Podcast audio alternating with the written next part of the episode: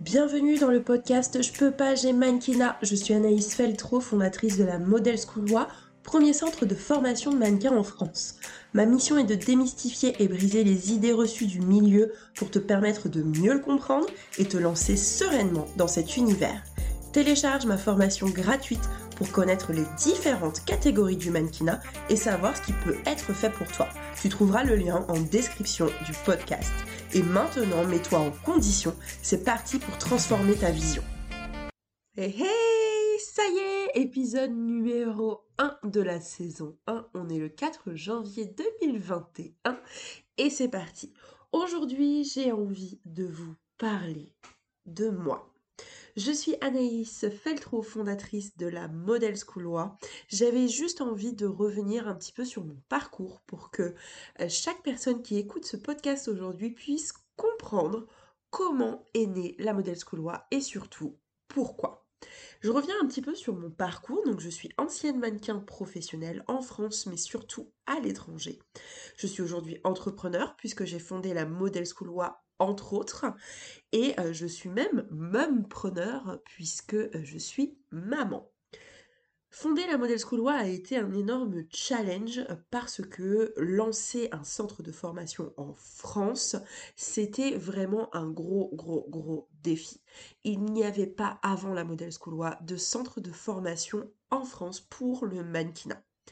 Beaucoup de gens à l'ouverture ont décidé de clamer haut et fort que la Model Schoolois était une arnaque. J'ai reçu des appels, des lettres de menaces d'agences de mannequins parisiennes d'ailleurs, et ailleurs aussi en France, qui euh, menaçaient de me dénoncer pour pouvoir me faire fermer, car j'étais qu'une arnaque supplémentaire.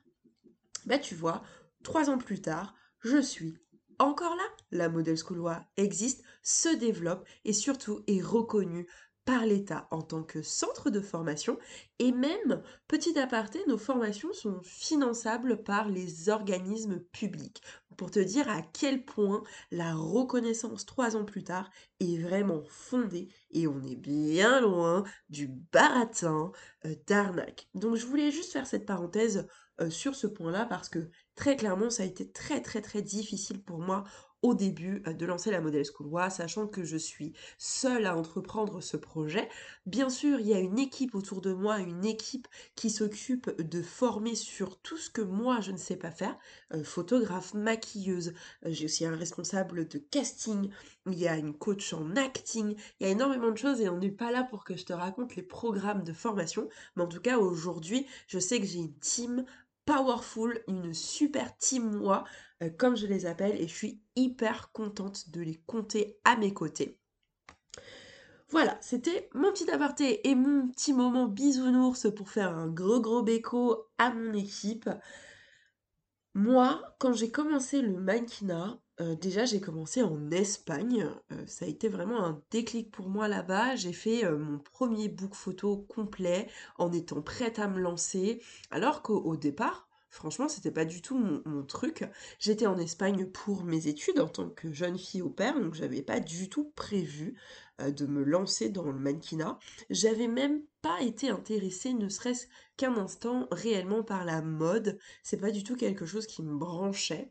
Euh, j'étais très branchée euh, musique et j'adore toujours ça d'ailleurs, ça reste une passion.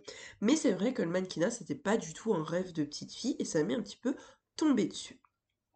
J'ai été contente de me lancer, je me suis rapidement spécialisée dans la publicité, le commercial, parce que j'ai débuté euh, à 1m79, et je fais toujours 1m79 d'ailleurs, confection 40. Donc tu vois, on n'était pas du tout dans les standards euh, type euh, du mannequin, on était vraiment hors standard même. Et donc très rapidement, c'est vrai que ma bouqueuse en agence espagnole m'a demandé de perdre du poids. Je sais qu'autour de moi, mes proches ne savaient pas trop trop ce qui se passait, mais très rapidement j'ai perdu beaucoup de poids parce qu'en fait mon agence me l'avait demandé. Après, attention, toutes les agences ne sont pas comme ça, ça c'est mon expérience personnelle et j'en fais part aujourd'hui. Je sais que de toute façon, plus le temps avance, plus ça évolue. Et aujourd'hui, franchement, il devient très rare euh, qu'une agence te demande euh, de perdre du poids. Mais comme moi, je faisais du mannequinat, il était juste hors de question de pouvoir me placer sur un défilé en mesurant 1m79 et faisant une confection 40 avec de jolies formes, des cuisses, euh, un popotin bien dessiné, je l'avoue. Donc en fait, c'était pas possible pour moi d'aller plus loin dans ma carrière avec des Fashion Week par exemple, parce que je ne faisais pas la bonne confection. Donc j'ai accepté le challenge que mon agence m'avait donné, mais pour ça c'est vrai que je me suis fait un peu la misère je suis vraiment rentrée dans une phase avec un comportement alimentaire qui n'allait pas du tout. je ne m'alimentais plus, je, buvais des bouillons, je mangeais de temps en temps des concombres, du surimi, mais en fait je ne m'autorisais plus à manger, je me suis vraiment privée, j'ai vraiment beaucoup privé mon corps et je lui ai fait faire beaucoup de sport tout en ne l'alimentant pas. Autant dire qu'il y a eu quelques séquelles euh, de ce comportement alimentaire et aujourd'hui je suis bien contente de pouvoir dire ça y est, je reprends vraiment un vrai plaisir à manger et c'est cool. Pour le mannequinat, j'ai vraiment voyagé. Je suis allée au Sri Lanka, je suis allée en Angleterre, je suis allée en Afrique du Sud, j'ai été aux États-Unis, j'étais bah, en Espagne, du coup, j'ai été au Liban, j'ai été en Albanie. J'ai vraiment beaucoup, beaucoup bougé. Mais j'ai fait aussi un petit peu de mannequinat en France. Après, les mannequins noirs en France n'étaient pas aussi en vogue qu'aujourd'hui par exemple parce que c'est vraiment un profil qui se développe et je suis très fière de ça de voir de plus en plus de mannequins noirs sur les podiums ou dans les publicités de voir en fait de manière générale de la diversité. Ça fait un bien fou. Ce qui m'a poussé à lancer la Model School c'est de me rendre compte au cours de mes voyages de me rendre compte au cours de mes voyages qu'il existait des écoles de mannequins waouh en Espagne, il y en a quelques-unes. Bon, c'est un peu particulier. Mais sinon, j'ai rencontré des mannequins et notamment des filles de l'Est à l'époque qui n'arrêtaient pas de me demander en fait est-ce que avant d'être en agence, j'avais fait une école et quel était le nom de cette école? Et du coup, je ne comprenais pas au départ. Elles m'ont expliqué rapidement que à l'Est, dans l'Est, il était important de faire une école de mannequin pour pouvoir intégrer une agence et que c'était totalement normal de passer par ce, procédé-là, par ce process-là. Et quand je suis rentrée en France en 2016, eh bien j'ai décidé, c'est vrai, de continuer un petit peu le mannequinat et d'arrêter en 2017 et de me dire, bah, je vais faire un truc qui n'existe pas. Le créneau est là. Et ça n'existe pas, ça va être compliqué, je le savais, mais ça existe partout dans le monde. Donc finalement, pourquoi pas le faire aussi en France? C'est vraiment suite à ce constat et suite aux échanges que j'ai eus avec des mannequins à l'étranger que je me suis dit que j'allais lancer un centre de formation en France, non seulement pour former les aspirants au métier, leur faire comprendre que être mannequin, c'est pas juste une utopie, c'est pas juste une question de strass, de paillettes, de fashion week, de magazine, c'est un tas de compétences qu'il faut avoir et mon idée c'était vraiment de faire découvrir toutes les compétences qu'il y a à avoir pour faire du mannequinat toutes les spécialités qui existent et finalement bah, se rendre compte que ce milieu n'est peut-être pas aussi fermé que ce qu'on peut penser parce que c'est ce qu'on veut nous faire croire. Attention, il y a beaucoup d'appelés, peu d'élus, il y a des critères de sélection, ça c'est sûr, mais chaque catégorie du mannequinat a ses propres critères. Toutes les catégories de mannequinat ne demandent pas forcément euh, d'être une fille d'un mètre 80 confection 34 ou d'être un homme de minimum 1m85, très longiligne. Pas du tout. Il y a plein de choses à faire dans le mannequinat et je pense qu'il y a même plein de choses que tu vois quotidiennement qui sont du mannequinat et tu ne le sais même pas. Mais ça, on en parlera dans un épisode suivant. J'ai aussi voulu lancer Model Schoolboy pour travailler un peu sur l'état d'esprit des Français vis à -vis du mannequinat. Travailler sur cette vision qui n'est pas la bonne, sur cette vision un peu archaïque euh, du fait que bah, le mannequin, c'est quelqu'un qui est beau et qui se tait et qui shoot et qui défile et surtout qui n'a pas de cerveau. Il y a cette vision hyper archaïque comme quoi le mannequinat c'est un loisir mais que c'est pas un boulot euh, parce que voilà, il te suffit d'avoir une bonne gueule, le corps qui va avec, on ne demande pas de réfléchir. Alors non, j'ai vraiment voulu créer la Model School aussi pour travailler sur la reconnaissance du métier de mannequin en tant que tel, en tant que réel métier. Les dérives vont tellement loin, il y a tellement de gens qui proposent des jobs de mannequinat sans être rémunérés, donc finalement c'est même pas du job, c'est faire du mannequinat euh, en bénévolat. Il y a énormément de petites marques qui font ça, je vois beaucoup euh, euh, de ce type d'annonces sur les réseaux sociaux, etc. Et ça aussi d'ailleurs, ça, ça sera un autre sujet dans un autre épisode du podcast. Mais tu vois, c'est pour te dire, moi, j'ai créé la Modèle School pour deux raisons principales. Premièrement, bah, former les jeunes pour qu'ils se fassent pas arnaquer, pour qu'ils soient encadrés, qu'ils puissent comprendre ce qu'est réellement le métier et finalement décider vraiment si c'est vraiment ce qu'ils veulent faire ou pas, parce que ça, ça peut arriver aussi. Tu te formes, tu te rends compte que euh, ça ne fonctionne pas, ce n'est pas ce que tu avais imaginé du métier, et du coup, peut-être que tu veux pas faire ça. C'est totalement ok pour moi. L'idée, c'est de former, que les gens se rendent compte de ce que demande le mannequinat, de tout le travail personnel qu'il faut, de toutes les compétences qu'il faut, de toute la confiance en soi qu'il faut travailler, et à quel point, en fait, ça va au-delà d'un métier, c'est un mode de vie. Et puis la deuxième raison, c'est vraiment euh, travailler sur cette vision qu'on a du métier, cette vision un peu euh, à l'ancienne, euh, mannequin, soit beau ou belle et tais-toi, et surtout cerveau creux. Bah, pas du tout.